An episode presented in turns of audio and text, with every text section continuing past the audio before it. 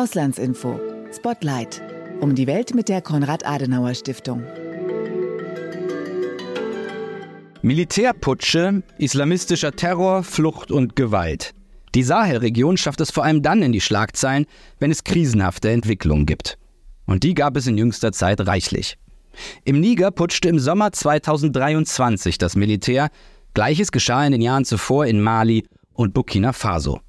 Russland versucht seinen Einfluss in der Region auszuweiten, der Westen hat ihm wenig entgegenzusetzen. Die Sahelregion droht, so hört man oft, ins völlige Chaos abzugleiten. Laut der Welthungerhilfe ist die am südlichen Rand der Sahara beginnende Sahelzone, die sich quer über den Kontinent zieht, die ärmste Region Subsahara-Afrikas. Und doch verfügt sie eigentlich durchaus über Reichtum. Darunter nicht zuletzt Gold. Mali etwa gehört zu den bedeutendsten Goldproduzenten Afrikas. Das Problem, vom Goldabbau profitieren häufig die Falschen, darunter dschihadistische Gruppen. Das Gold befeuert so Konflikte.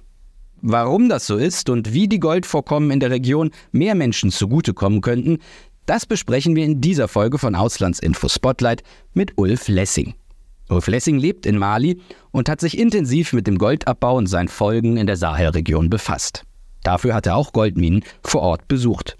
Der ehemalige Journalist arbeitet heute als Leiter des Regionalprogramms Sahel für die Konrad-Adenauer-Stiftung. Jüngst hat er einen sehr umfassenden Beitrag für die Auslandsinformation, das Außenpolitikmagazin der Konrad-Adenauer-Stiftung, zum Goldabbau in der Sahelregion geschrieben. Diesen Text habe ich in den Shownotes verlinkt. Mein Name ist Fabian Wagner. Herzlich willkommen zu einer neuen Folge von Auslandsinfo Spotlight.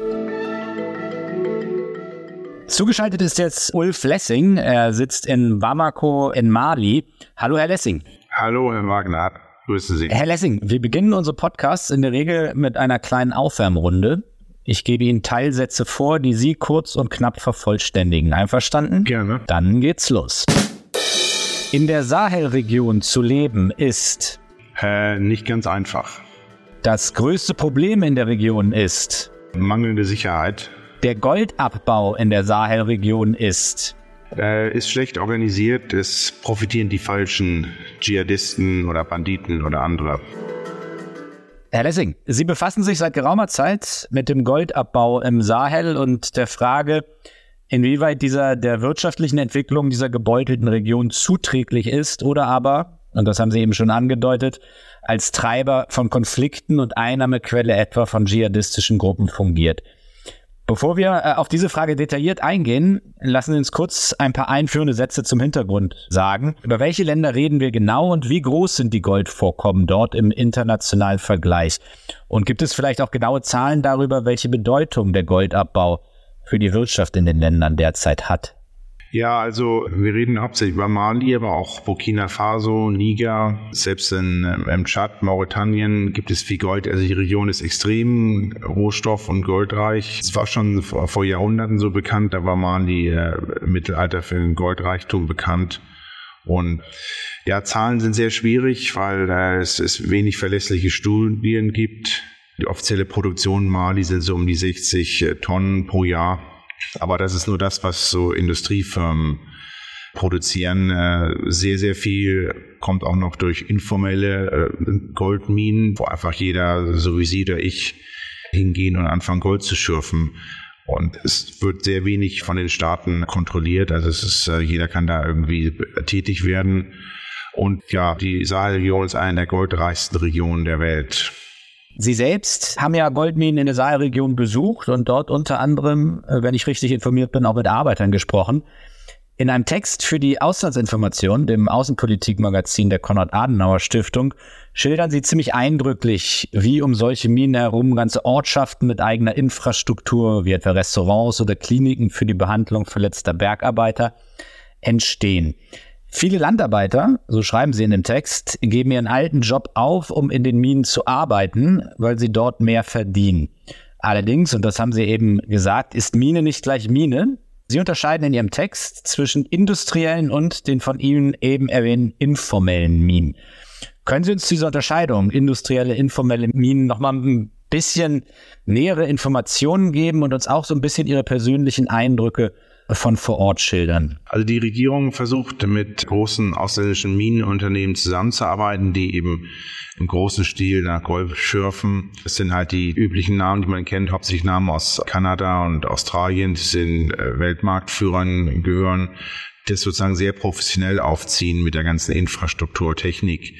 Daneben aber, und das ist wirklich ein riesiger Boomzweig, versuchen normale Menschen auch vom, vom Gold zu profitieren. Die sehen halt, dass da sehr viel Gold aus der Erde von den Firmen geschürft wird und fangen überall, wo man Gold vermutet, an selber äh, nach Gold zu schürfen. Also häufig ist das wirklich, also ich habe zwei Minen hier in der Region äh, besucht, da war, war vorher gar nichts. Das waren einfach nur Felder von Bauern. Dann hat da jemand eine Vermutung gehabt, es gibt Gold und seitdem strömen da wirklich Tausende hin. Es entstehen ganz neue Siedlungen. Und da hängen sehr, sehr viele Arbeitsplätze dran und äh, wie gesagt, Bauern, aber auch Marktfrauen geben äh, ihre normalen Jobs auf und beteiligen sich eben am, am Goldschürfen und sind da auch zum Teil zum äh, einem bescheidenen Wohlstand mitgekommen. Also es ist eigentlich der Wirtschaftszweig in Mali überhaupt. Ist nur sehr, sehr chaotisch, sehr schlecht organisiert, aber also Millionen Menschen in der Sahelregion profitieren von, vom informellen Goldabbau. Wenn Sie sagen, da waren vorher Felder und jetzt ist da eine Mine, wie, wie kann man sich das denn vorstellen, äh, praktisch? Also mit welchen Gerätschaften äh, gehen die da vor, also wenn das informell gemacht wird? Das ist ganz interessant. Die Leute, zum Teil äh, kommen die da wirklich mit Hacke und Schaufel, fangen an, äh, Gräben äh, zu graben, häufig Frauen auch. Das ist sehr schwere Arbeit.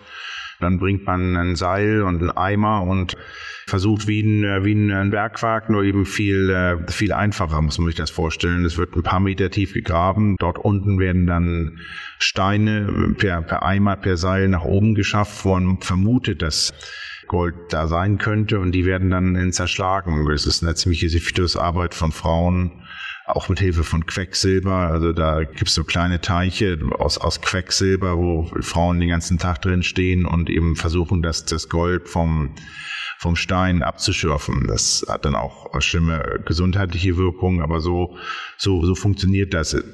Die andere Mine, die ich gesehen habe, die war ein bisschen professioneller. Das war eine frühere industrielle Mine der die ausländische Firma ist da dann abgezogen, aus welchen Gründen noch immer. Und dann sind dann äh, Bewohner der Region haben das wieder aufgenommen. Die haben sich Planierraupen und LKWs besorgt, leihweise, um die Mine wieder in Gang zu setzen. Da, da ist es ein bisschen größer, also da benutzen sie auch schweres Gerät, aber die, die Idee, dass da sehr viele Leute versuchen, irgendwie Gold zu schürfen, ist genauso wie bei den weniger entwickelten. Es sind also tausende Menschen, die da dran hängen. Ganz Familien ziehen dorthin. Die, die Männer schürfen sehr viel, die, die Frauen häufig dann waschen das Gold oder versuchen das Gold zu finden, äh, abzuschürfen aus dem Stein.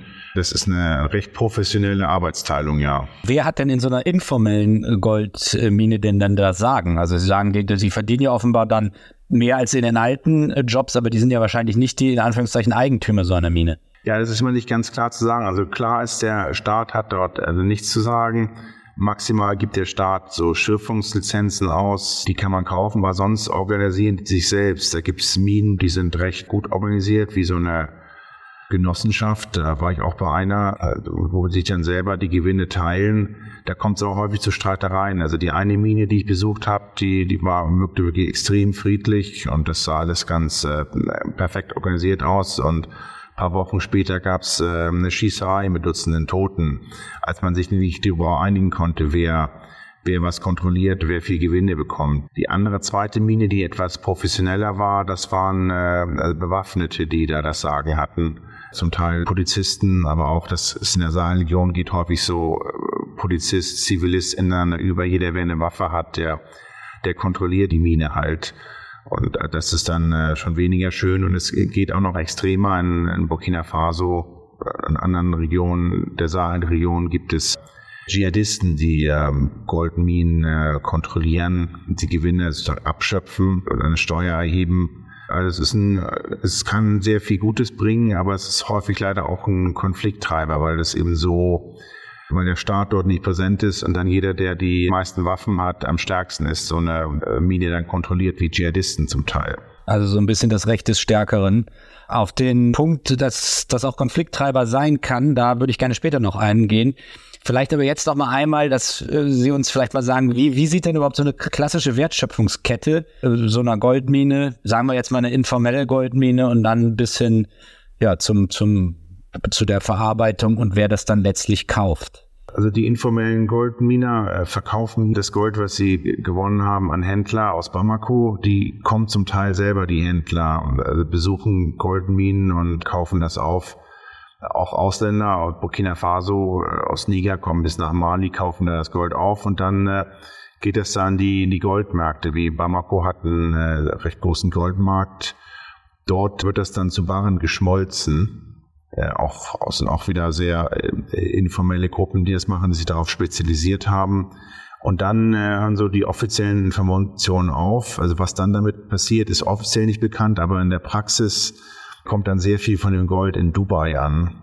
Das Golfemirat, da, da wird nicht kontrolliert, aus welchem Land Gold importiert wird. Das muss man da nicht deklarieren. Und äh, Dubai hat sich neben neben Handel generell eben auch auf Gold äh, spezialisiert. Da wird das verarbeitet, zu Juwelen verarbeitet und verrückterweise kommen diese Juwelen dann wieder nach Mali oder Niger zurück. Also es wird dann dorthin geschmuggelt, nach Dubai entweder per Flugzeug. Da werden dann Zollpapiere häufig auch gefälscht. Es geht auch über Togo per Schiff und kommt dann wieder zurück. Und diese Länder hier wie, wie Mali oder Burkina Faso reden schon seit Jahren davon, dass sie das selber das Gold weiterverarbeiten wollen, Juwelen machen. Es gibt auch hier in Bamako eine, eine Raffinerie, die hat aber sehr wenig zu tun, weil es lukrativer ist, das nach, nach Dubai zu, zu schmuggeln. Da verdient zu viel dran, als man das in Bamako verarbeiten sollte. Herr Lessing, Sie haben das jetzt schon so ein bisschen angedeutet, trotzdem möchte ich nochmal ganz explizit nachfragen. Also es ist so, dass Menschen zu diesen Goldminen ziehen, weil sie da eben mehr verdienen und sich auch um diese Goldmine herum wirtschaftliche Tätigkeit entfaltet. Dennoch sagen Sie, dass der Goldabbau den allermeisten Menschen in der Region nicht zugutekommt. Äh, vielleicht können Sie das nochmal näher ausführen, warum das so ist. Das liegt daran, dass der, der Sektor so chaotisch organisiert ist. Es, es verdienen zwar sehr viele daran, wie das Arbeiter, wenn er Unterkunft bereitstellt, Frauen, die Gold waschen, aber es geht eher um kleinere Beträge. Das ist schon mehr als was man in der Landwirtschaft oder als Marktfrau verdienen würde, aber es sind auch wirklich nicht so die, die großen Gewinner. Die werden dann abgeschöpft von den Händlern, den Mittelsmännern, die das dann nach Dubai schaffen und dann die Juwelen, die dann in Dubai äh, verarbeitet wurden, in Bamako verkaufen. Insofern ja, es, es sorgt für Wohlstand, aber Leute werden davon trotz allem nicht reich. Es wird die Region jetzt nicht von der Armut befreien. Also das, das ist, äh, ist leider so, dass die informellen Goldminer darüber beschweren, sich auch wieder eigentlich von vielen ausgenutzt werden, die halt die härteste Arbeit machen, die sehr gefährlich ist, sehr gesundheitsschädigend, den ganzen Tag an einem kleinen Teich von Quecksilber stehen. Das äh, hat dann auch schlimmste gesundheitliche Auswirkungen. Da sterben viele bei Unfällen, aber ja, das große Geschäft wird von den Händlern in Bamako gemacht. Neben der Tatsache, dass der Reichtum aus dem Gold eben dann doch nur wenigen Menschen zugutekommt, schreiben Sie auch, dass sich das Gold im Sahel immer stärker zum Treiber von Konflikten entwickelt. Die Region ist ja ohnehin schwer gebeutelt. Im Juli 2023 etwa putschte das Militär in Niger. In den Jahren zuvor gab es Staatsstreiche in Mali und Burkina Faso. Dschihadistische Gruppen bedrohen zudem vielerorts die Sicherheit. Inwieweit trägt denn genau der Goldabbau jetzt zur Verschärfung der Konflikte bei? Ja, der Goldabbau trägt zur Verschärfung der Konflikte bei. Wie man sehen kann, Dschihadisten haben sich früher für Gold nicht interessiert. Die waren mehr so im Schmuggel von Waffen, auch Konsumgütern, billiges Benzin aus Algerien, Libyen, das in die Saalzone kommt oder, oder auch Konsumgüter haben aber jetzt erkannt, dass man mit Gold noch viel mehr Geld verdienen kann. Insofern, und es ist ganz interessant zu sehen, man kann sehen, einige Anschläge oder Angriffe von Dschihadisten, etwa in Burkina Faso, da ist das Ziel jetzt nicht mehr, dass man jetzt Leute zur islamischen Scharia bekehren will oder jetzt territoriale Kontrolle ausüben will, wenn man einen islamischen Staat aufbauen will. Es geht darum, dass man gezielt sich Regionen aussucht, wo Goldminen sind wo man eben Geld verdienen kann. Also das zeigt auch wirklich das Risiko. Im Chat gab es auch, äh, auch mal eine Schießerei mit über 100 Toten zwischen Goldmine. Das ist also sehr viel Geld kann man da verdienen. Viele Leute wissen das und die, es gilt, wie Sie gesagt haben, das Recht des Stärkeren, in dem Fall dann halt Dschihadisten oder bewaffnete Gruppen, die die Goldminen, die informellen Goldminen äh, kontrollieren und Gewinne abschöpfen und zum Teil auch versuchen, äh, industrielle Unternehmen äh, zu vertreiben. Da gibt es Demonstrationen von Bewohnern gegen industrielle Minen, die es auch übernehmen wollen. Also das, äh, ja, das wird mehr und mehr zum Konfliktthema der Goldabbau in der Sahelregion. Warum gibt es Demonstrationen von der Bevölkerung gegen die industriellen äh, Betreiber? Weil auch da zu wenig abfällt dann? Ja, für die Menschen? Das, äh, häufig die Regierung äh, bevorzugen, mit äh, großen industriellen Firmen zu arbeiten, weil die einfach mehr produzieren Häufig sind das aber schon Regionen, wo schon informelle Goldabbauer tätig sind. Die sagen dann, das ist eigentlich unser Land. Die Regierung verkauft es, verpachtet es dann an, an Goldfirmen und so kommt es dann zu äh, Demonstrationen von informellen Goldminern, die sich betrogen fühlen. Also der Staat will, weil er eben auch die Goldminen nicht kontrollieren kann, am liebsten mit großen Industrieunternehmen zusammenarbeiten deren Gewinne dann offiziell in die Bilanz eingehen, die dafür Steuern zahlen. Das ist aus staatlicher Sicht interessanter als diese vielen unübersichtlichen informellen Goldminen, wo keiner weiß, wer das Sagen hat. Ja, das klingt Herr Lessing jetzt aber so ein bisschen auch wie ein Dilemma. Einerseits ist es so, dass bei diesen informellen Minen zum Teil die Bedingungen sehr, sehr schlecht sind, auch für die Arbeiter dort dass Dschihadisten das kontrollieren können oder andere gewaltbereite Gruppen, dass das Recht des Stärkeren herrscht. Andererseits aber, wenn die industriellen Minen und die Bevölkerung auch nicht immer begrüßt werden, wie kann man denn dann dieses Dilemma lösen und diesen Goldabbau, der ja auch eine potenzielle Quelle für großes Reichtum für das gesamte Land ist, äh, besser zu gestalten. Ja, also besser wäre, wenn der, wenn der Staat halt äh, Kontrolle haben könnte, aber dafür ist äh, wie der malische Staat oder auch an Niger Burkina Faso zu, zu korrupt, hat zu wenig Möglichkeiten. Also die industriellen Goldminen sind deswegen auch besser gesichert, weil da eben die, die Firmen ihre privaten Sicherheitskräfte mitbringen. Diese Option haben die Staaten in der Sahelregion nicht, was eigentlich schade ist, weil wenn sie das Gewaltmonopol dort ausüben würden, könnten sie die Steuereinnahmen erhöhen. Es würde auch wirklich zu mehr Gerechtigkeit kommen, weniger diesen Konflikten mit den informellen Goldminen. Aber es ist eben genau das, also der, der Gold, dieser Goldabbau zeigt viel, was im Sahel falsch geht. Also ein Staat, der kaum äh, existiert außerhalb der Hauptstädte und wenig Kontrolle ausübt. Und ja, das ist nur ein weiteres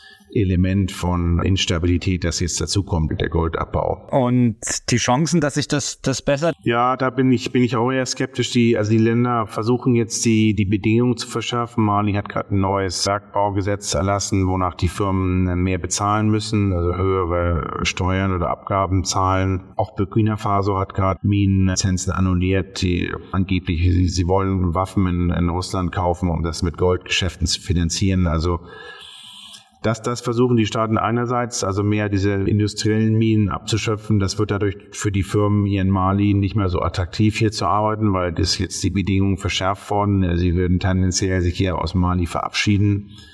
Und gleichzeitig hat der Staat eigentlich keine, keine Chance, diese informellen Goldminen zu äh, kontrollieren. Da ist einfach zu wenig Staat da und zu viele profitieren von Korruption. Das fängt an vom Zöllner am Flughafen Bamako, der den äh, falsche Zollpapiere ausstellt für einen Goldausfuhr nach Dubai bis zu Polizisten, die äh, an den Goldminen äh, wissen, was passiert, aber sich bezahlen lassen und nichts dagegen haben, dass Goldhändler Gold von den Minen zum, äh, zum Markt nach Bamako bringen. Es verdienen einfach zu viele. Das sieht aus unserer Sicht sieht das sehr chaotisch aus. Es verdienen aber so viele korrupte Offizielle an dem ganzen System, dass der Staat an sich eigentlich keine Chance hat, wahrscheinlich auch kein Interesse daran hat, diese Goldminen besser zu verwalten, weil einfach auf individueller Basis äh, Staatsbeamte so viel an, an den jetzigen Zuständen verdienen. Das heißt im Prinzip, eine Besserung der Situation ist erst dann in Sicht, wenn auch der Staat auch in anderen Bereichen insgesamt besser aufgestellt ist. Also wenn der Staat in der Lage ist, Recht und Ordnung durchzusetzen. Warum ist er das denn insgesamt in Niger, in Mali und in Burkina Faso nur so unzureichend? Ja, also in den Sahelregionen, das sind äh, ehemalige französische Kolonien, die haben das französische Regierungssystem nach Unabhängigkeit übernommen, also ein Zentralstaat alle Macht, alle äh, Budgets in den Hauptstädten. Das, das funktioniert sicherlich in Frankreich, aber in, in den Saarregionen heißt es, dass eben in den ländlichen Regionen der, der Staat kaum da war, es nie, weil es äh, irgendwas entwickelt wurde und deswegen es keine Präsenz von, von Armee, Polizei oder Staatsverwaltung gibt, die äh, ländliche Region kontrolliert. Und das macht es dann auch unmöglich, diese Goldminen besser zu verwalten. Wenn Sie auf den Goldabbau gucken, welche Rolle spielen denn internationale Spieler jetzt? Wir haben gehört, kanadische Unternehmen, aber vielleicht auch andere Länder.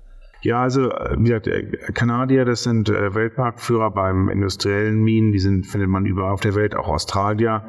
Jetzt äh, neueste Zeit, also auch China interessiert sich für Goldminen, also Rohstoffe allgemein, Afrika.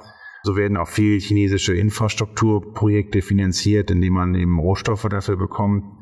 Und äh, jüngster Zeit angeblich vermutet man auch Russland. Sie sind schon in der Zentralafrikanischen Republik äh, die Wagner-Gruppe oder was davon übrig ist, äh, ist im Diamantenhandel, auch Goldhandel tätig, um eben so bezahlt zu werden. Und das, da gibt's jetzt Anzeichen, dass das auch in Burkina Faso passieren könnte. In Mali gab es schon länger die Gerüchte, bislang noch nicht. Die Regierung hat irgendwie der in Mali zurückgeschreckt, Industriefirmen ausländischen Lizenzen wegzunehmen und an Russen zu geben, weil das, dann könnte man im Ausland verklagt werden. Das würde eine ganze Reihe von neuen Problemen bringen. Aber in Burkina Faso, da gibt's wo also die Regierung will im großen Stil äh, Waffen aus Russland einkaufen im Kampf gegen Dschihadisten, Hubschrauber und da wird vermutet, dass das Land sonst nicht genügend Bargeld hat, dass man äh, versucht mit Gold die, die Russen zu bezahlen. Es gibt auch schon zwei russische genau, Bergbauunternehmen, die in Burkina Faso tätig sind. Vielleicht können Sie insgesamt noch mal was zum russischen Einfluss in der Region sagen. Das liest man ja öfter, dass gerade nach dem Putschen der Einfluss Russlands zunimmt in der Region. Das ist richtig? Russland sieht Afrika und die Sahelregion speziell als Teil eines geopolitischen Wettbewerbs mit dem Westen. Das nimmt massiv zu. Russland hat mehrere Länder, die vorher pro-westlich waren oder nahe Frankreich nahe standen, wie die Zentralafrikanische Republik, dann Burkina Faso, Mali, jetzt auch aktuell Niger, sozusagen für sich gewonnen, aus dem pro-westlichen Lager herausgeholt. Es geht mit massiver Desinformation, dass man Russland darstellt als die ja, als fairen Partner für Afrika, während man äh, Europa und Frankreich viel so als äh, Neokolonialisten bezeichnet. Und man macht eben sehr viel, also es sind ja Regierungen hier, die im Kampf gegen Dschihadisten stehen, auch um das eigene politische Beleben fürchten, die brauchen immer Waffen oder eben Söldner. Und das macht diese Länder für Russland auch attraktiv. Also sie können hier ihre militärische Sachen verkaufen und gleichzeitig stehen sie Frankreich und Europa zunehmend kritisch gegenüber, nehmen dann auch gerne Russland als angeblich verlässlicher und neuen Partner gerne an. Was bedeutet das aus europäischer Sicht? Was bedeutet das für Europa und unsere Politik gegenüber der Region? Ja, für, also für Europa ist das eine ganz, äh, ganz gefährliche Entwicklung. Aktuell ist die, es gab im Niger ein, ein Putsch im Juli. Bis dahin war das, äh, war die Regierung sehr, also pro Europa, pro Frankreich, hat viel mit Europa zusammengearbeitet, auch in der Bekämpfung von Armutsmigration. Durch, durch Niger verläuft die Hauptmigrationsroute. Und, und aktuell ist das, das Land hat mit Europa gebrochen und arbeitet jetzt viel mit, mit Russland zusammen. Es wurde gerade letzte Woche ein Verteidigungsabkommen abgeschlossen. Also das ist eine, eine ganz gefährliche Entwicklung für uns. Deswegen sollten wir auch, wenn es irgendwie geht, weiter versuchen, uns zu engagieren als Stiftung oder auch als Entwicklungspartner Kanäle offen halten, nicht die ganze Region äh, Russland zu überlassen. Denn Russland setzt ja inzwischen Migration auch als Waffe ein, was wir gerade aktuell sehen können, dann in Osteuropa an der Grenze zu Finnland oder Belarus. Und wenn jetzt Russland der Hauptpartner von Niger wird, wird man die Regierung sicherlich auch ermuntern, mehr Migration nach Europa dann zu schleusen. Herr Lessing, lassen Sie uns zum Abschluss noch einmal explizit auf den Goldabbau in der Sahelregion schauen. Was sind die Goldvorkommen im Saal für die Region? Sind sie Fluch oder sind sie Segen? Also der Goldabbau ist in der Tat also Fluch und Segen zusammen. Also Segen ja, weil es doch schon Arbeitsplätze schafft. Leuten, Kleinstbauern oder Familien, Frauen auch ein Einkommen sichert, das sie sonst nicht haben würden oder mehr verdienen als, als Marktfrauen. Aber es ist auch wieder ein, äh, ein Fluch, weil der Staat so wenig kontrolliert und die großen Geschäfte, die großen Gewinne werden von den Falschen abgeschöpft, von Dschihadisten bis korrupten Mittelsmännern oder jetzt eben, wie wir befürchten müssen, auch Russland, die eventuell dann äh, Goldminen vielleicht in Burkina Faso kontrollieren werden. Es gibt ja schon zwei russische Unternehmen und da expandieren, um Waffengeschäfte zu finanzieren. Also es ist vermutlich mehr Fluch als Segen. Herr Lessing, vielen Dank für Ihre Einschätzung. Gerne. Das war eine weitere Folge von Auslandsinfo Spotlight, dem Außenpolitik-Podcast der Konrad-Adenauer-Stiftung. Wer mehr über die politische Situation in der Sahelregion erfahren will, dem empfehle ich die Internetseite des Regionalprogramms Sahel der Konrad-Adenauer-Stiftung. Der Link findet sich in den Show Notes. Außerdem findet sich dort der Link zu Ulf Lessings aktuellem Text zum Goldabbau in der Sahelregion. Vielen Dank fürs Zuhören. Bis bald.